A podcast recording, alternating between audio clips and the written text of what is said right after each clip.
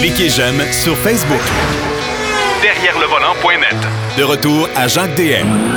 Troisième et dernier bloc de l'émission. Évidemment, on garde toujours notre ami Marc Bouchard pour la fin de l'émission. Aujourd'hui, Mercedes E450, mais la version cabriolet. C'est l'été quand même. Hein? faut bien en profiter. Et on va parler des nouveautés Toyota qui ont été présentées la semaine dernière.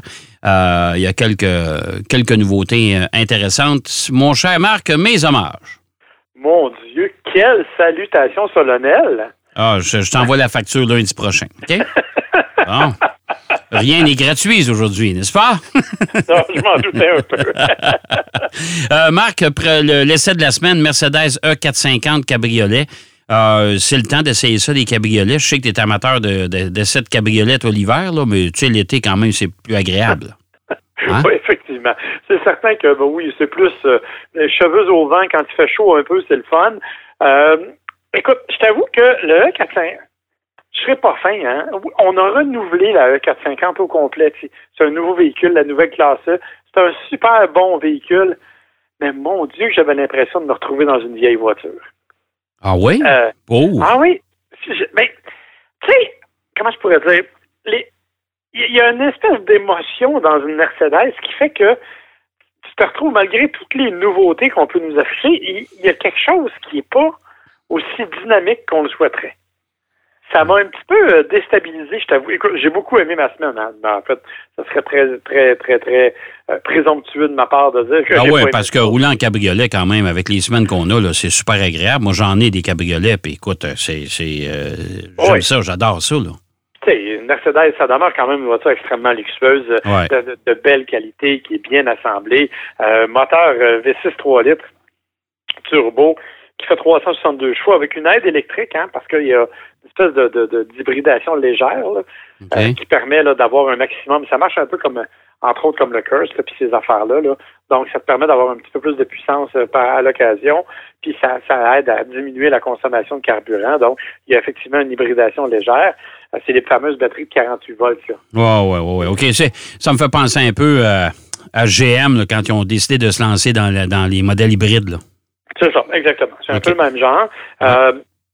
Donc, ça, fonctionne bien. On parle que de tout près de 400, mettons 380 chevaux à peu près là, quand, quand, quand on combine tout ça. Euh, c'est largement suffisant. Euh, c'est très abondant comme puissance. Le couple est accessible quand même à partir de 1600 tours. Hein. Fait que tu le sens vraiment rapidement. Quand tu le passes en mode sport, euh, je peux te dire que ça se déménage considérablement. Mais il y a un côté un peu vieillot. Bon, moi, j'aime ça là, quand, quand je regarde les voitures allemandes. Tu sais, tu les associes. BMW, c'est une voiture de pilotage. Ouais. Peu importe la version, peu importe ce que tu fais, c'est un véhicule qui est tourné vers le pilote et qui est là pour la conduite. Euh, Porsche, évidemment, c'est des voitures de performance. On le sait. Euh, chez Audi, on essaye de faire un compromis entre la performance, le confort et alors que du côté de Mercedes, on assume franchement qu'on est un véhicule confortable. Qu'on est un véhicule qui est d'abord tourné vers le confort et le plaisir d'une grande routière. Et c'est peut-être ça qui fait que tu es un peu moins tu es un peu moins enthousiaste, un peu moins fébrile quand tu prends le volant d'une Mercedes.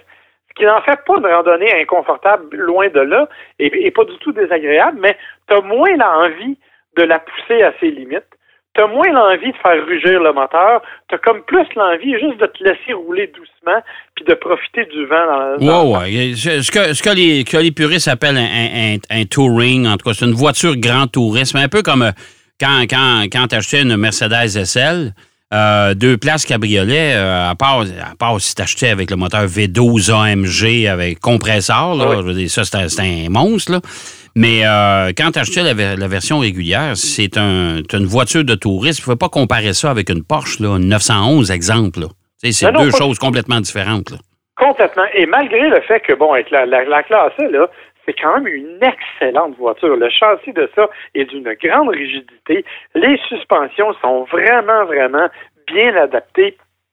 Ça fait un travail exceptionnel. La conduite, ben, écoute, la direction, c'est une relativement grande voiture euh, qui, comme je l'ai dit, est davantage tournée vers le confort. Fait que la direction, elle est précise, mais pas très communicative. Là. Ouais. Tu ne ressens pas beaucoup les hasards de la route avec ça, mais tu es en mesure quand même d'avoir une un comportement intéressant, très stable, et bien sûr le grand confort assis à l'intérieur. Là, euh, je veux dire, quand on est parti, mon épouse et moi, on a décidé d'aller faire un tour sur les routes de campagne qui entourent la maison. Euh, écoute, on, se serait promené pendant des heures sans problème avec ça. Mais tu sais, il manque un peu. Autant tu as le, le, plaisir du divan de salon très confortable, je te dirais, t'as moins l'enthousiasme et la fébrilité d'une voiture qui est un peu plus sportive. C'est ça. Il te manque le sentiment de conduire une Allemande. Exactement. C'est un peu, j'osais pas le dire comme ça, mais c'est effectivement euh, ce qui ressort un peu de ce véhicule-là. Mais dans l'ensemble, écoute, j'ai pas grand-chose à dire. Et c'est pas un véhicule. Ce qui est quand même intéressant, c'est que c'est pas un véhicule qui est si dispendieux. Hein. On parle de la E450 4matic, là, euh, donc à rouage intégral. Tu vas me dire c'est cher, là, mais on parle d'une Mercedes quand même de grand format. C'est 75 000 ou à peu près. Pas si Pas si C'est pas si parce que dans ce créneau-là, tu sais comme moi, qu'il y en a qui sont largement plus dispendieux. oui, oui, oui, tout à fait, tout à fait. c'est efficace, euh, c'est pas, ça coûte pas trop cher en consommation non plus. Parle d'une moyenne, Mercedes parle d'une moyenne de 9.2, puis honnêtement, j'ai pas de misère à le croire là. Euh, j'ai pas mal atteint cette, euh, ce, genre de moyenne là. Boîte automatique 9 vitesses qu'on connaît bien chez Mercedes, c'est toujours la même ou à peu près, qui est toujours très efficace, très précise encore une fois, pas dynamique. C'est pas ça qui va t'amener là à des sommets de, de fébrilité et de plaisir, mais ça fait le travail tout à fait très confortable. Bref, si vous avez envie vraiment, si vous avez les moyens et envie d'avoir vraiment une, une routière cabriolet agréable, spacieuse, bien finie, euh, honnêtement, la E450, c'est un excellent choix de ce point de vue-là. Écoute, c'est une voiture pour conquérir le marché américain, hein, parce qu'on sait qu'aux États-Unis, euh, c'est un marché différent de chez nous. Ils sont pas mal moins. Euh, ils, sont, ils, sont moins enthousiastes derrière le volant, disons. OK? Oui, effectivement. Et, et je te dirais, parce qu'après avoir jasé avec, souvent avec des gens de Mercedes, exemple, le, le, le château fort de la SL au monde, c'est la Californie. Ouais. C'est là qu'ils vendent le plus de SL euh, sur toute la planète. Là. Alors, ça te donne une idée. C'est pour ça que la classe E 450 euh, Cabriolet, c'est une voiture qui s'adresse principalement à ces gens-là. Nous, on est un petit peu plus latin, fait que nous autres, on aime ça avec un peu plus de punch. Ça nous, prend, ça nous prend quelque chose qui nous excite un peu plus que, que, ça. Mais quand même, il y a une catégorie de clients qui vont apprécier euh, rouler dans un cabriolet avec euh, l'étoile d'argent. Écoute, regarde, c'est quand même quelque chose. oui, oui, puis la voiture est jolie, elle est belle.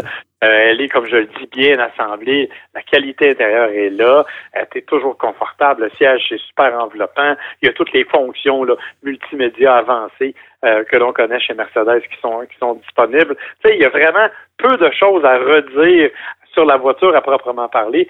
C'est plus sur sa personnalité même que, honnêtement, je m'attendais, parce que ça faisait longtemps que je n'avais pas conduit euh, ce genre de véhicule-là, et je m'attendais peut-être à un peu plus de, à quelque chose d'un peu plus pointu, d'un peu plus euh, radical, alors que pas du tout. C'est vraiment une grande routière, vraiment là, une touring dans la plus pure expression de la chose. OK. Euh, on abandonne Mercedes, passer du côté de Toyota, qui avait quand même quelques nouveautés connues euh, qu'on attendait, mais des nouveautés à nous présenter, dont, ça me fait bien rire, mais une, une Corolla véhicule utilitaire sport. ça, ça me fait bien rire, ça. Corolla Cross. La, écoute. Qui, qui a pensé à ça? Ben, en fait, j'ai posé la question euh, parce que je trouve ça absolument épouvantable euh, comme nom. Euh, la notion de cross, bien évidemment, à peu près toutes les compagnies maintenant l'ont. tu sais, la Crosstrek chez Subaru, la Eclipse Cross, là, tu sais, on, c'est vraiment une inspiration, le crossover, si tu veux, pour symboliser l'espèce d'appellation multisegment VUS. Là, mm. on, est un peu là-dedans. Bref, euh, on, en pense ce qu'on voudra. Moi, je trouve ça épouvantable. Moi Corolla, aussi. Ben, Moi aussi. clairement, Corolla, ben, c'est un peu comme Mustang l'a fait avec la, la, Mac E. Euh, l'idée, c'est qu'on veut tabler sur euh, le nom, la popularité, la réputation d'un véhicule qui n'est plus à faire, hein, il faut le dire. Là, la Corolla, tout le monde la connaît. Bon, elle n'est pas beige, mais je veux dire. Elle est, moins, elle est moins, beige qu'elle était, mais ça, ça, reste une Corolla, là, on s'entend. Oui. Mais dans le cas du Corolla Cross, il y a quand même une réalité qui est plus proche parce que elle est construite, ce petit véhicule-là est construit sur la même plateforme que la Corolla Hatchback. OK. Donc, elle partage la même plateforme que la Corolla Hatchback, donc c'est pas complètement euh, étranger, je te dirais. Et quand tu t'assois à l'intérieur, c'est littéralement une Corolla. Là. Je veux dire, le tableau de bord, la façon dont c'est fait, euh, le- l'espèce de d'écran qu'on a rajouté en haut, là, que j'ai toujours l'impression que c'est un ingénieur qui a fait Hey, on, on a oublié d'en mettre un, on va le visser. Là. oui, oui, c'est ça. Ça, ça, ça, beaucoup, c'est, la, tendance chez les constructeurs. Tu sais, c'est comme si euh, le vendredi après-midi, ah, l'écran. Ah, on Ah a ouais. oublié ça. on, va le, on va le visser là. parce Ouais, on va y faire une coche, là, puis on va le glisser là. là. Tu sais, ça va. Ouais, c'est ça. Bon, mais ça, c'est comme ça. C'est, Ouais. bon. Alors, mais ça, c'est directement tiré de ce que la Corolla propose. Euh, sous le capot, écoute, moteur 4 cylindres 2 litres, 169 chevaux, 150 livres pieds de couple. Pas d'hybride pour le moment, mais mais j'ai bien ri parce que euh, un des défauts de cette voiture-là que moi j'ai trouvé, c'est la banquette arrière. OK? Hum? Il y a de la place, là, c'est-à-dire que compte tenu de la taille du véhicule, il y a quand même de la place. Moi, je me suis positionné comme, comme conducteur, OK? Ouais. J'ai placé mon siège, puis sans le déplacer, je suis allé m'asseoir derrière pour voir si j'aurais si je pourrais embarquer quelqu'un en arrière de moi. Ouais. Et il n'y a vraiment pas de difficulté, là. Il y avait de la place en masse. Sauf que la banquette arrière, tu sais, ça a l'air des banquettes Ford 1950. là. Tu sais, quand on tournait à droite, tout le monde s'en allait, tout le monde glissait vers la gauche. Oui, oui, oui, oui, oui. Bon. c'est plat, c'est plat un peu, c'est en cuirette. C'est vraiment pas super confortable. Et c'est un peu élevé comme position. Je trouvais ça un peu particulier. Et la- le, le- le gars, de, le porte-parole de Toyota qui était là, qui est venu s'asseoir pour l'essayer, pour vérifier ce que je voulais dire, il fait Ah oui, ouais, c'est vrai que c'est haut un peu, c'est vrai que ouais, peut-être que ça laisserait de la place pour des batteries, m'a-t-il dit en souriant. Alors, Ah. il n'y a pas d'hybride encore, Mais il y en a une on- qui s'en vient. Ouais. mais on peut présager en fait qu'il y aura effectivement une version Mais, hybride. mais explique-moi, Marc, pourquoi Toyota arrive à- encore avec un, un, un multisegment. Ils en ont déjà en quantité industrielle. Mais là, en fait, l'idée, c'est que lui, tu sais, le CHR, c'est un bien cute petit véhicule, mais c'est un, c'est un véhicule qui ne s'adresse pas à tout le monde. OK? Euh, pas de rouage intégral, visibilité arrière absolument catastrophique, Mhm. euh, pas beaucoup d'espace de chargement. Donc, c'est vraiment un véhicule urbain. Euh, on a un collègue qui dit de ça que c'est un char de coiffeuse. là. Tu te rappelles de Ah ce que ça veut dire? Ouais. Donc, c'est un, un char pour une, généralement pour des dames qui vont être plus urbaines et moins aventurières, un peu. Euh, alors qu'avec celui-là, avec le Corolla Cross, on nous dit que, euh, entre autres, il va y avoir un rouage intégral, ce qui est quand même une bonne nouvelle. Dans un créneau comme les, V- les VUS sous-compact qui en ont vraiment pas tous, là, il va y avoir le rouage intégral qui va être disponible. Espace de chargement qui est intéressant, on nous dit qu'il est plus grand que le HRV en termes d'espace de chargement. Ah, Là, ça commence à devenir intéressant parce Ouais. que s'il est à un prix abordable, ça va se vendre comme des petits pains chauds, ce véhicule-là. là. Euh, parce que là, lui, il s'en va en, en- vraiment en concurrence directe avec le Hyundai Kona, Mazda CX-30, Honda HRV, Subaru Crosstrek dans cette catégorie-là, euh, avec un rouage intégral, avec un prix intelligent, euh, puis avec la fiabilité Toyota, on va dire ce qu'on voudra, c'est quand même un véhicule qui devrait se vendre Ouais. assez bien. Transmission CVT, mais c'est la même CVT Direct Shift qu'on a sur la Corolla S. Ça veut dire que le premier rapport, c'est un vrai rapport. C'est une vraie vitesse. OK. Puis après, on tombe en CVT. Donc, on va voir ce que ça va donner puis quand ça va arriver un peu plus tard cet automne en termes de prix. Mais honnêtement, en termes de finition d'espace, j'ai été étonné. Euh, je m'attendais pas à quelque chose qui me plairait autant, pour être tout à fait franc avec toi. Puis de l'extérieur, je trouve que bon, il est quand même cute. Là. Euh, donc, ça va.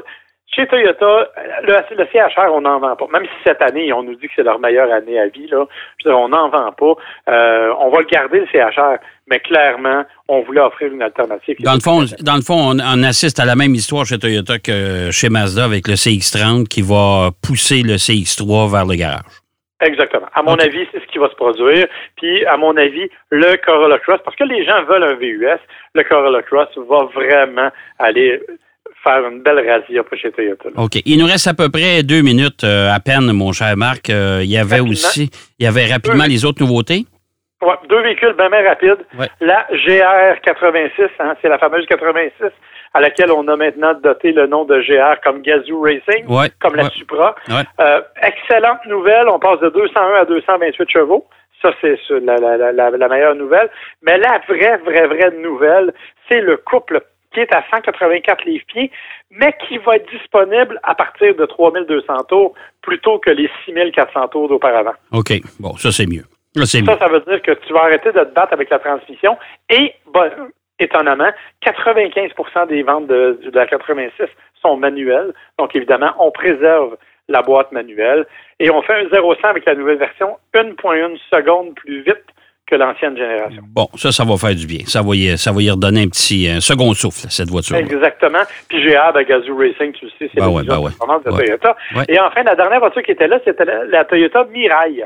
Ah, Écoute, euh, c'est une voiture qu'on a déjà vue, mais la nouvelle génération de Mirai qui va arriver au début de 2022, euh, on parle quand même d'un véhicule à hydrogène. Hein? Tout le monde pense que c'est mort, pas du tout. Euh, Toyota travaille avec BMW, avec Hyundai, avec Kia pour le développement d'un réseau. On inaugure actuellement la cinquième borne de recharge en Colombie-Britannique en hydrogène. Ouais. C'est quand même pas rien. 650 km d'autonomie pour la voiture, OK. euh, avec un temps de recharge en deçà de 5 minutes. Ben, c'est parce que tu, tu fais le plein comme, un- comme une voiture à essence. Exactement. Ouais. Alors, euh, ils sont vraiment euh, très, très euh, optimistes quant à ce dévoilement-là.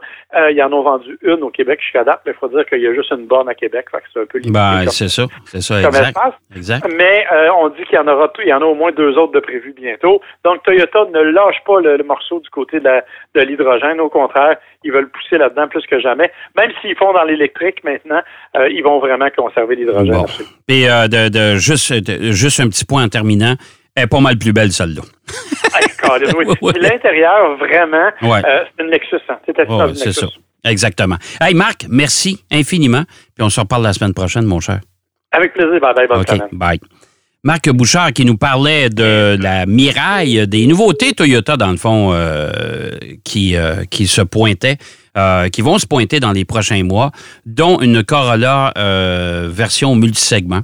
Euh, et la nouvelle G86 qui gagne en puissance et en couple. Et la nouvelle Miraille, voiture euh, bon à hydrogène, mais ça, ça c'est un autre paire de manches. On aura peut-être le loisir d'en essayer une. Une bonne journée, surtout la nouvelle génération. J'ai essayé la première, on verra pour la deuxième.